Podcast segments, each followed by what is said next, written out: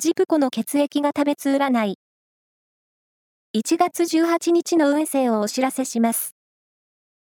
監修は、魔女のセラピー、アフロディーテの石田も M 先生です。まずは、A 型のあなた。仕事運と恋愛運が連動して上昇しそう。キャリアアップのための勉強も良さそう。ラッキーキーワードは、ハンドクリーム。続いて B 型のあなた。レジャー運が好調で、何かと楽しみの多い一日。遊びに行こう。ラッキーキーワードは、ペットショップ。大型のあなた。生活習慣を見直したい一日です。早寝早起きで、一日を有効に使いましょう。ラッキーキーワードは、リフレクソロジー。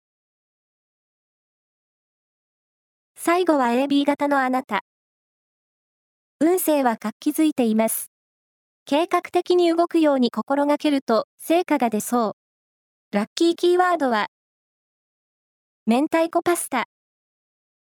以上です。